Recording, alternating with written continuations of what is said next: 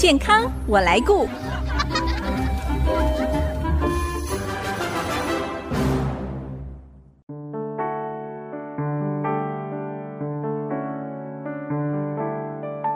听众朋友，大家好，我是王淑荣，欢迎收听《健康我来顾》节目，一起关心你我的健康。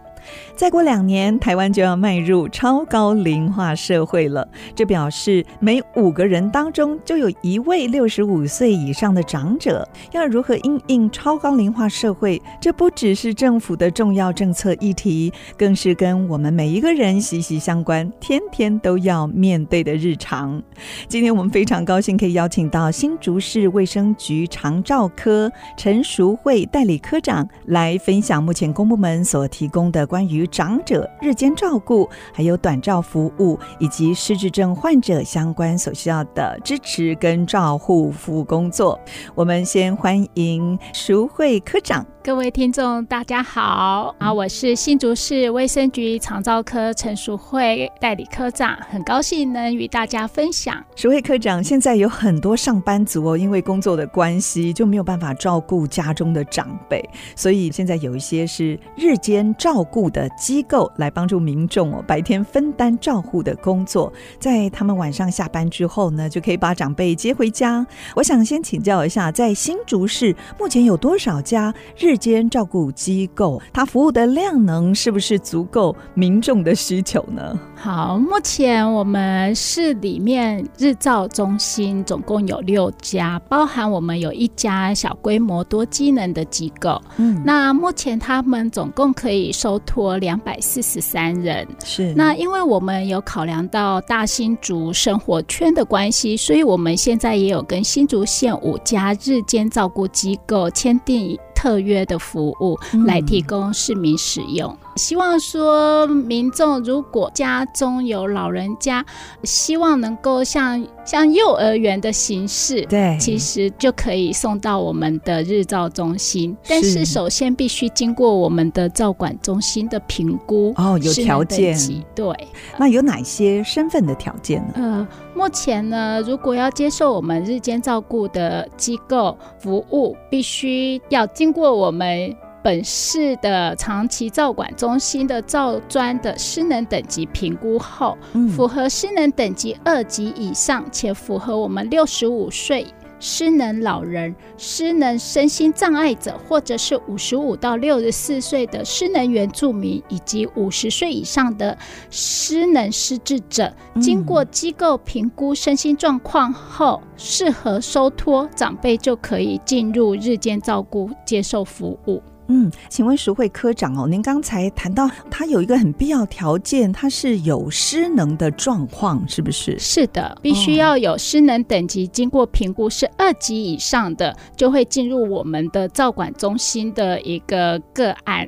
收案这样、嗯、是，哎，那要怎么样来申请，或者是要怎么样知道我们家中的失能长辈是符合这些条件的呢？呃，那他平常如果申请的时候，可以用电话来做申请，家属可以拨打我们的长照专线一九六六，或者是我们卫生局的电话零三五三五五一九一零三五三五五一九一。对，是的，那我们会有专人为他们服务。是，那可不可以使用线上申请的方式来洽询呢？是的，可以的，可以到我们新竹市卫生局长期照顾管理中心的网页，然后点选申请长照二点零服务，填写资料即可上传。嗯，请教科长，在日间照顾机构当中呢，这些失能的长辈在里面可以得到哪一些服务呢？呃，在照顾服务模式上，我们是日照中心是借由专业的人员的协助，促进长者健康的控制。膳食的营养、体能的运动及社会参与，进而养成良好的生活习惯。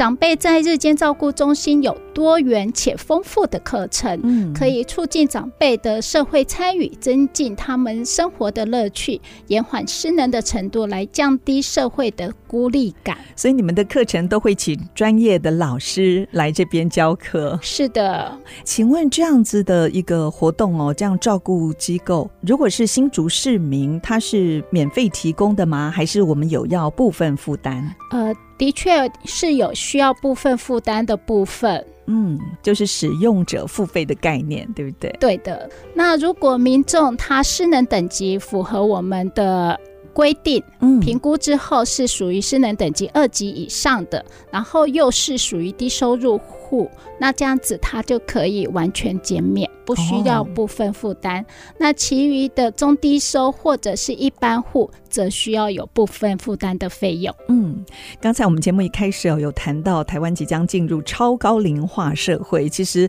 在年初呢，我们知道国内有几个县市已经先进入了超高龄化社会哦，所以很多老年的议题真的是大家非常关注哦。其中一个像是失智的问题，可能就有人会误解说，哎，失智是一种。老化的症状哦，因此就延误就医的时机。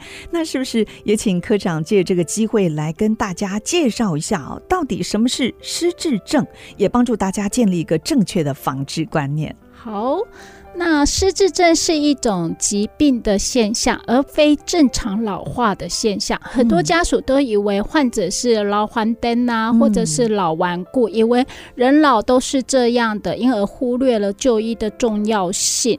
但事实上，他可能已经生病了，应该要接受治疗。而且我们知道，失智症哦，有的时候是一种症候群，它不是单一的疾病哦，而是这种症状的一个。组合其实是需要就医，让医师来做正确的判断诊治，才能够知道怎么样来帮助改善，对不对？对，是的，哦、因为他的症状不单是属于记忆力的减退，嗯，还会影响到其他的认知的功能，包含语言的能力、空间感、计算力或判断力，以及抽象思考的能力和注意力等方面。的功能退化，同时有时候还会出现干扰的行为、个性的改变，或者是幻想或幻觉的症状。这些症状严重，足以影响到他的人际关系跟工作的能力。如果我们没有好好的正视这样的疾病哦，很可能就会进入到失能的一个状态哦。虽然失智症是没有办法治愈的，大部分看起来没办法治愈，但是至少我们可以延缓或者是预防它的发生，对不对？对的对的。嗯，那是不是也介绍一下哦？失智症的早期症状大概有哪一些呢？呃，失智症的早期症状不外乎我们有所谓的失智症的十大警讯。嗯。那如果有这十大警讯呢，建议只要有下列的症状就及早就医。第一个就是记忆力减退到影响生活，嗯，第二个可能计划事情或者是解决问题有困难的时候，是，或者是无法胜任原本熟悉的事物，嗯，或者是对时间地点感到混淆，再来就是有困难理解视觉影像和空间的关系，嗯，或者是言语表达或者是书写出现困难。以及东西的摆放错乱且失去回头寻找的能力，或者是判断力变差，或者是减弱，还有就是从职场。或者是社交活动中退出，嗯，然后情绪跟个性的改变，是对。刚才讲到的这些哦，就是包含您所说的语言啦，或者是空间感、判断力、思考力、注意力等等方面的功能退化哦。如果有这些症状哦，还是要及早就医。如果我们评分的话，这些症状大概有几个症状，您会建议最好赶快就先就医了。如果有刚才我们所讲的这些症状之一，那就请家中的长辈可以到医疗院所去做确诊的动作。只要有一个症状哦，也许情绪、个性的改变，或者是没有办法胜任原来工作或者是熟悉的事物，这个就已经需要去做详细的评估了。对，哦、是的。哎，那如果发现我们家中的长辈有刚才您说的这些症状哦，那该怎么办呢？我们可以找医院的哪一个科别，或者是咨询的专线？好，如果家中长辈有刚刚所说的症状，那可以到医院的神经内科或精神科，或者是我们的失智症特别门诊或失智整合门诊进行就诊。或者是拨打我们的长照专线一九六六，嗯，然后拨打失智症关怀专线零八零零四七四五八零。失智时我帮你，这样子会比较好记哦。哦，就有谐音零八零零四七四五八零。失智时我帮您，还有刚才说的长照服务专线一九六六，这个都可以在上班时间是吗？周一到周五，周一到周五的早上八点半到中午十二点，下午是一点半到五点半。嗯，就是上班时段可以随时拨打电话进去哦，来做咨询。好，谈到这里，我们先休息一下，待会儿我们继续再请新竹市卫生局长照科陈淑慧代理科长来跟我们分享有关于短照的服务。休息一下，马上回来。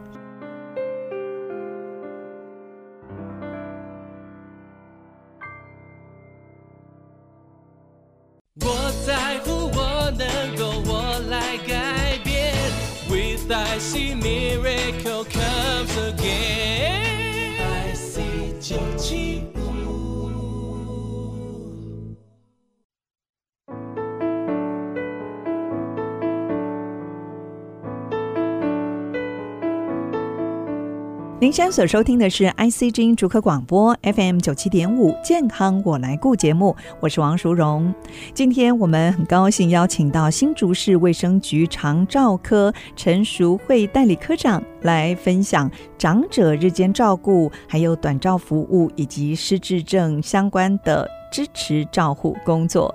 刚才淑慧科长谈到了失智症的预防，像失智症到底是什么样的疾病？它早期的症状有哪一些？还有我们一定要注意的十大警讯哦。当家中长辈有刚才所分享的这些症状哦，可以尽快。带长辈到医院的神经内科、精神科，或者是失智症特别门诊。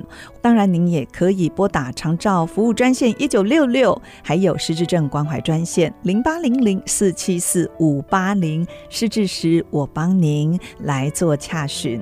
那继续，我想请教石慧科长哦，在我们新竹市有哪几家失智的共同照护中心呢？他们提供了哪一些服务？好。那我们新竹市失智共同照护中心目前总共有三家，嗯、第一家是我们的新竹台大分院新竹医院，以及我们的国泰新竹国泰综合医院，以及新竹马街纪念医院，嗯、这三家目前有我们的失智共照中心。是，那失智共照中心主要是提供个案的管理的服务。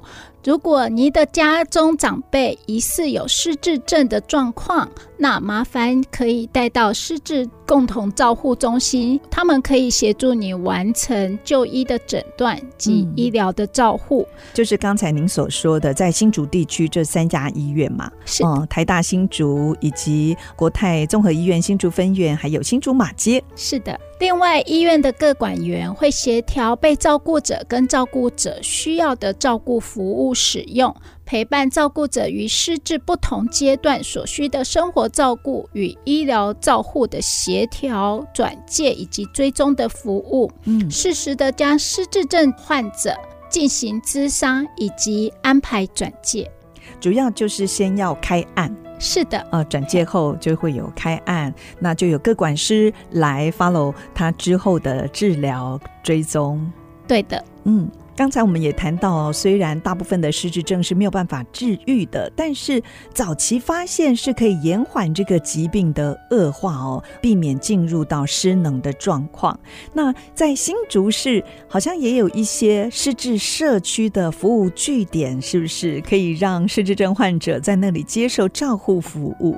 是的，我们现在新竹市已经布建了九处的失智社区服务据点。嗯，那有失智症。者或者是疑似失智症者，家人可以把他带到我们的失智社区服务据点接受服务。嗯，那失智的社区服务据点跟一般的社区关怀据点是不同的，不一样的，因为它主要是提供失智症的家庭多元复合支持的服务的场域，嗯、所以它的服务内容会提供一些认知促进缓和失智的服务，还有家属的照顾课程，或者是家属的支持团体课程。嗯、再者，借由失智友善的社区多元的课程来帮助个案。好，所以这个服务的内容跟一般就是社区我们看到的长照关怀长者的据点是不太一样的。对的，嗯，所以你们也会有一些专业的课程跟专业的师资来这边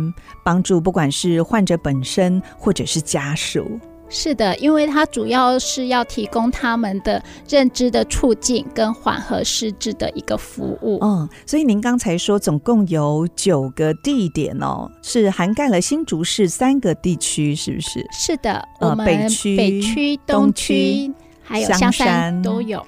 嗯，那详细的服务据点我们要怎么样来了解？我们在我们的新竹市长期照顾管理中心的网页都会有注明我们目前失智社区服务的据点，总共有九家。嗯、是，然后详细的地点可以上网搜寻，对，就可以看住家附近的据点，带长辈到那边去。其实我们也常常在社会新闻当中看到，有失智症的患者走失的状况哦，哦，家人都会非常的着急。那如果说有长辈走失，在公部门这边是不是有预防走失的方法？或者如果真的碰到这样状况，我们要怎么办呢？好，失智症者如果独自出门，走失了，嗯，那我们可以增加一些辨别的方法。那我们可以借由每次来去更新失智者的照片，哦、像有时候你可以帮失智症者每天都要拍照片，对，然后还有注明他当天所穿的衣着的颜色，是这样子就方便到时候走失的时候可以赶快寻寻，对对。嗯、再者可以去。携带爱的手链，嗯，可以跟我们新竹市社会处这边做申请防走失手链。爱的手链哦，所以它上面是有什么晶片或者是定位器吗？爱的手链是一个圆形的晶片哦，嘿，后面会有注记他的个人的资讯，这样子方便找到的民众可以看到手链上面的资讯，协助他回到自己的家中哦。那除了爱的手链，还有其他可以预防长者走失的防护措施吗？是的，还有就是指纹耐印，嗯、那可以前往我们新竹市警察局办理指纹耐印的服务，可以带着长辈直接到新竹市的警察局来办理这个指纹耐印的动作。没错，另外长辈也可以携带紧急联络卡，所以家人也可以帮长辈。做一个紧急联络卡，让他携带。其实我知道有些人家中的大门哦，有装了一个开关的警示器，所以听到这个警示器声响，有人开门就可以注意到，哎，会不会是家里失智的长辈？他可能自己就开门出门了，这样子也可以避免家中长者哦就私自的出门。好，那如果真的走失了，那怎么办呢？是不是要马上报案呢？是的，要马上报案。当失智者走失的话，就请报案。然后不需要等待二十四小时，嗯，然后要将他的照片、失智者清晰的照片、近期的照片提供给警方，还有他的证件，嗯、呃，然后包含通报者及走失者的身份证，是，还有预防走失手链，好告知警局他这边的手链的编号，嗯、然后再者是指纹卡。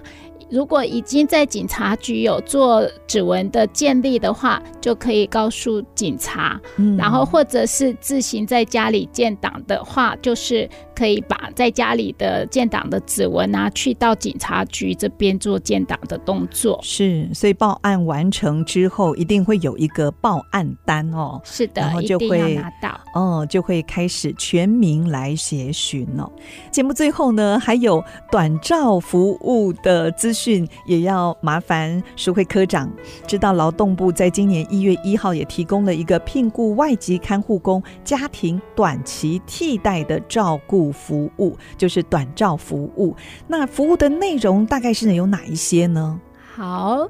那聘雇外籍看护工、家庭短照替代的照顾服务的计划，主要是要维护外籍家庭看护工的休假权益，并保障被照顾者对于外籍看护工他可能要请假的照顾品质及安全，进而推动了这一个计划。嗯，真的很需要哦。对的。那被照顾者经过地方政府我们的照管中心评估，符合长照需要等级二级以以上一直到八级，并聘有外籍看护工者，分别补助三十八天或三十一天的短照服务，就一年。对，有三十八天。是的，嗯，对，这是针对于短照的部分。是，对。那另外还有所谓的喘息服务。哎，那如果想要使用这个短照服务，它是不是还可以同时使用喘息服务呢？是的，可以，还是可以的。对，一年总共可以有五十二天。哦，就可以到五十二天了哦。啊，这个对民众来说真的是一大福音。如果说家中聘有这个外籍家庭看护工的家庭，那他们想要申请的话，要怎么样来做申请呢？可以到我们新竹市卫生局的照管中心的网页去点选，或者是拨打一九六六，将有专人为您服务。嗯，新竹市卫生局长期照顾管理中心，那地点是在哪里呢？可以到我们新竹市社福大楼十楼长照科这边办理。嗯，就在新竹市的中央路巨城旁边。是的，好。